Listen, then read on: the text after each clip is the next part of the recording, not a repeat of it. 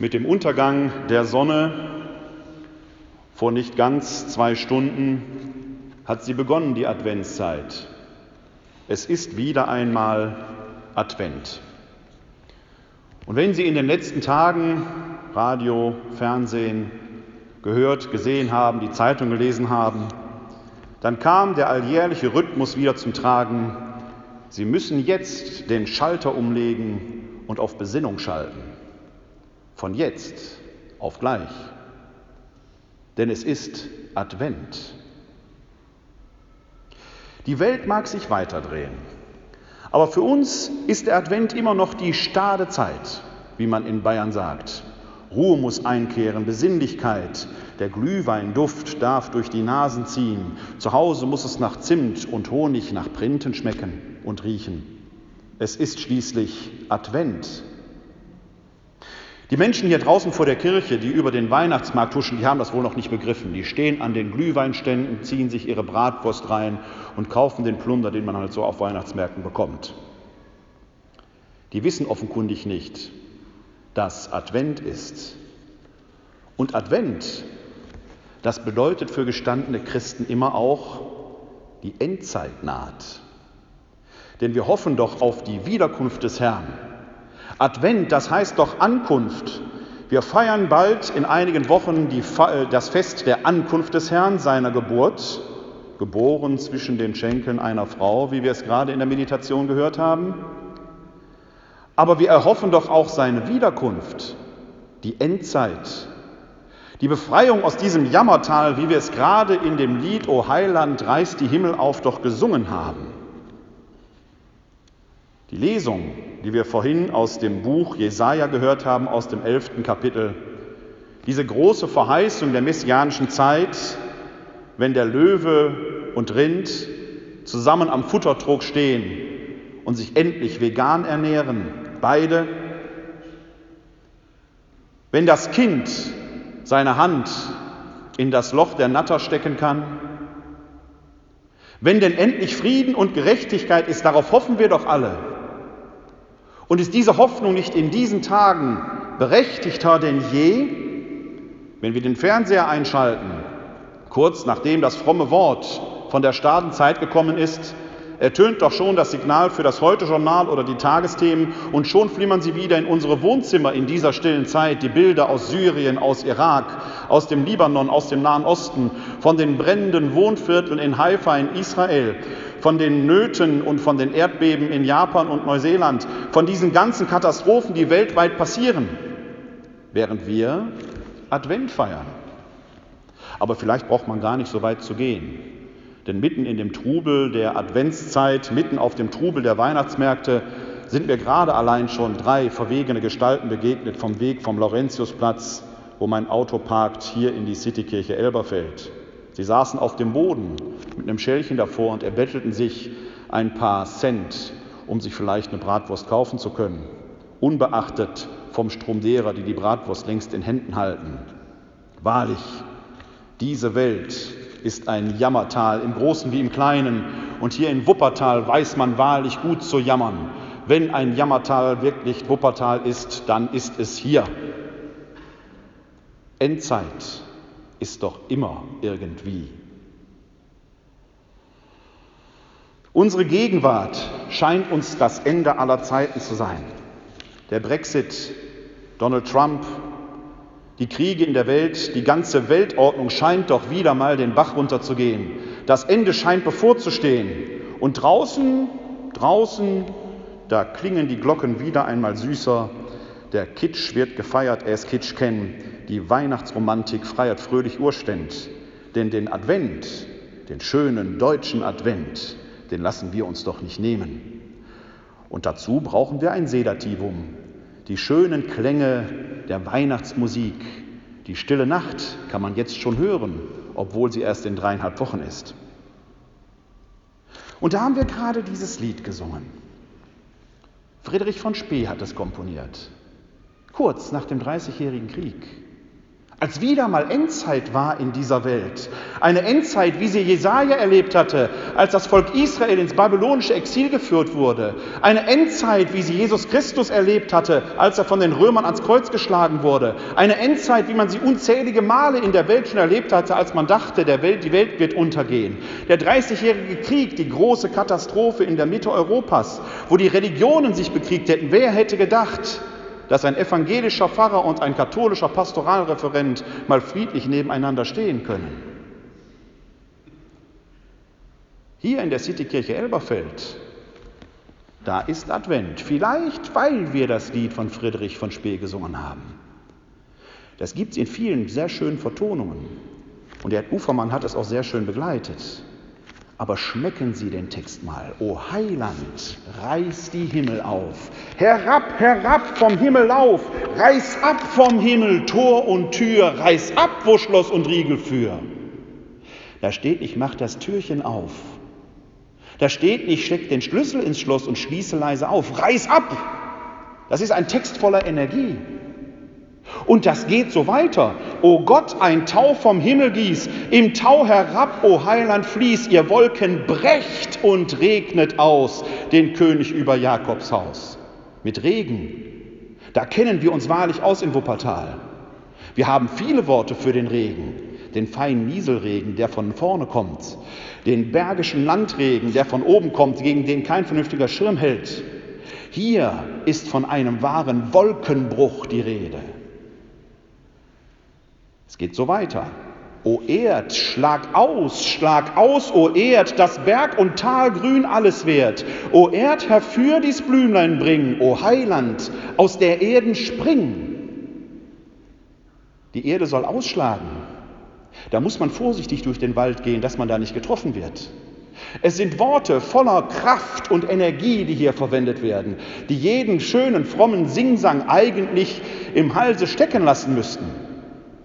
Das, was hier besungen wird von Friedrich von Spee, ist die Ankunft, die ersehnte Ankunft eines Gottes, der gewaltig auftritt. Das ist kein Gott, der ein Duckmäuser ist, der sich stille und klein macht. Hier ist ein Gott am Werk, der ersehnt wird, der mit Macht auftritt, der das Unrecht endlich beseitigt in dieser Welt, der Gerechtigkeit schafft. Und wenn wir nochmal genauer in den Text hereinschauen, dann sehen wir, dieser Gott soll von überall kommen, von oben, von unten, von links, von rechts, von überall. Er soll vom Himmel in einem Wolkenbruch auf diese Welt sinnflutartig herabströmen, aber auch aus der Erde von unten ausschlagen. Friedrich von Spee konnte diesen Text wahrlich nur schreiben nach einer Erfahrung wie dem Dreißigjährigen Krieg. Dieser Text braucht die Erfahrung der Endzeit, damit man ihn wirklich singen kann. Dieser Text, dieses Lied gehört zu meinen Lieblingsadventsliedern, gerade weil es so voller Energie ist. Hier wird nicht bloß eine Sehnsucht froh besungen, hier wird ein Schrei nach Hoffnung vorgetragen, der die schöne Melodie, die wir gerade gesungen haben, noch durchdringt wenn man den Text wirklich an sein Herz lässt. Und dann kam in der vierten Strophe dieser Schrei nach Hoffnung und Sehnsucht tatsächlich zum Vorschein. Wo bleibst du, Trost der ganzen Welt? Ja, wo bleibst du, Gott? Diese Frage wird doch zu allen Zeiten immer wieder geäußert. Warum tut dieser Gott denn nichts? Wo ist er denn nun, unser Gott? Wo bleibst du, Trost der ganzen Welt? Wir hoffen auf dich. Wir beten zu dir. Wir sind auf deinen Namen getauft. Wo bist du denn jetzt? Warum beseitigst du dieses Unrecht in der Welt nicht? Warum nicht? Komm, komm von deinem höchsten Saal. Komm, tröst uns hier im Jammertal. Ja, wo bleibt denn dieser Gott bloß?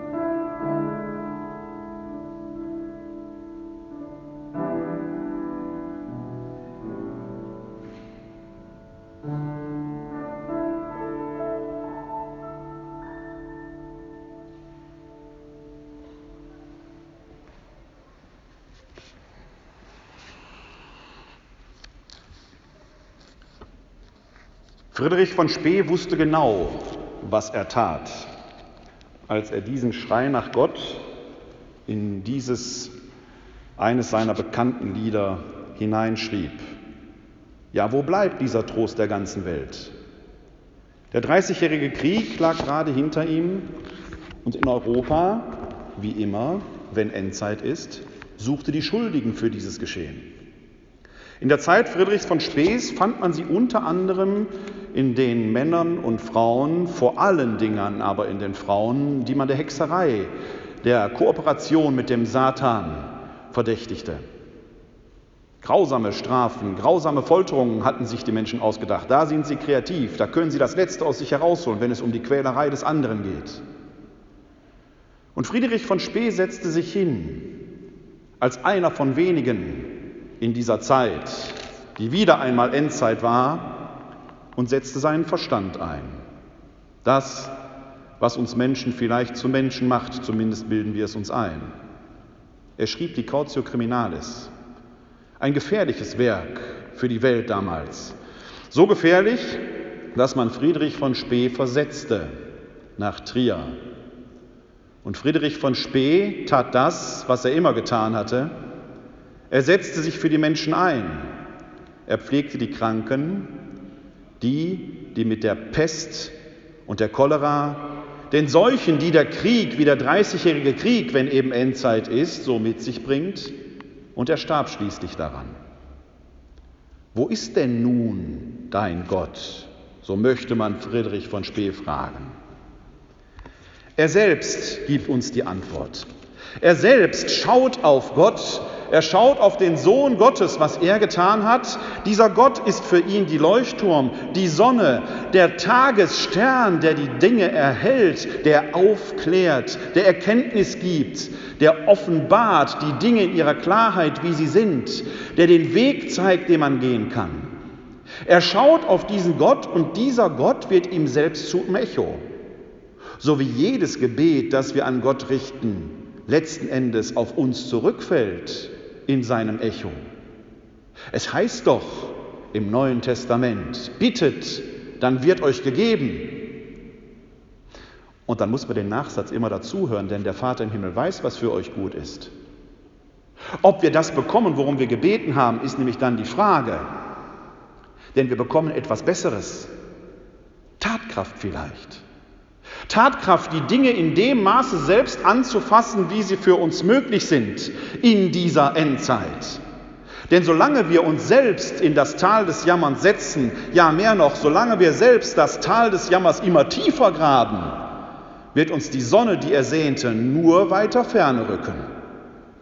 Wenn wir aber anfangen, uns selbst hinauszugraben, um die Sonne überhaupt erblicken zu können, dann haben wir schon den ersten Schritt zu einer Verbesserung der Welt getan.